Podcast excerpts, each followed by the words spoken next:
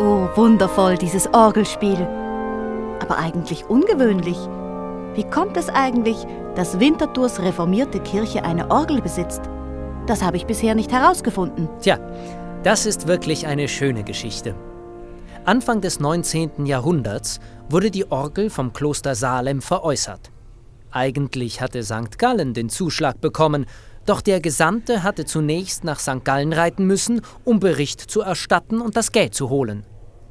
Der Winterthurer Bürger Jakob Ziegler Pellis war schneller, legte in Salem das Geld auf den Tisch und verkündete, er nehme die Orgel gleich mit.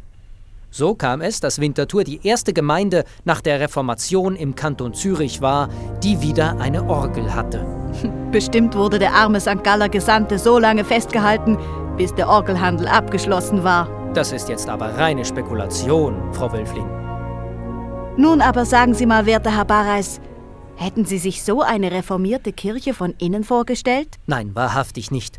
Diese Wandmalereien sind genauso untypisch wie die großartige Orgel. Und was sagen Sie als Architektur- und Kunstkenner? Aus welcher Zeit schätzen Sie, sind die Malereien an den Wänden? Also, wenn ich es nicht besser wüsste, sie ähneln jedenfalls in ihrer Machart an byzantinische Kunst. Aber dafür sind die Farben viel zu kräftig, und außerdem kann ich mich nicht erinnern, dass diese Wandmalereien schon zu meiner Zeit existiert hätten. Und drittens sind wir hier in der Schweiz und nicht in Italien. Nun gut, ich will Sie nicht länger auf die Folter spannen.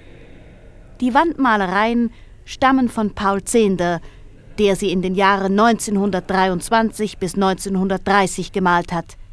Er verwendete Mineralfarben, da er hoffte, sie würden mit der Zeit verblassen. Normalerweise tun sie das auch, jedoch nicht, wenn sie in Innenräumen angewendet werden. Jedenfalls erscheint mir die Stadtkirche Winterthur ein Unikum zu sein. Eine reformierte Kirche, die nachträglich bemalt wurde.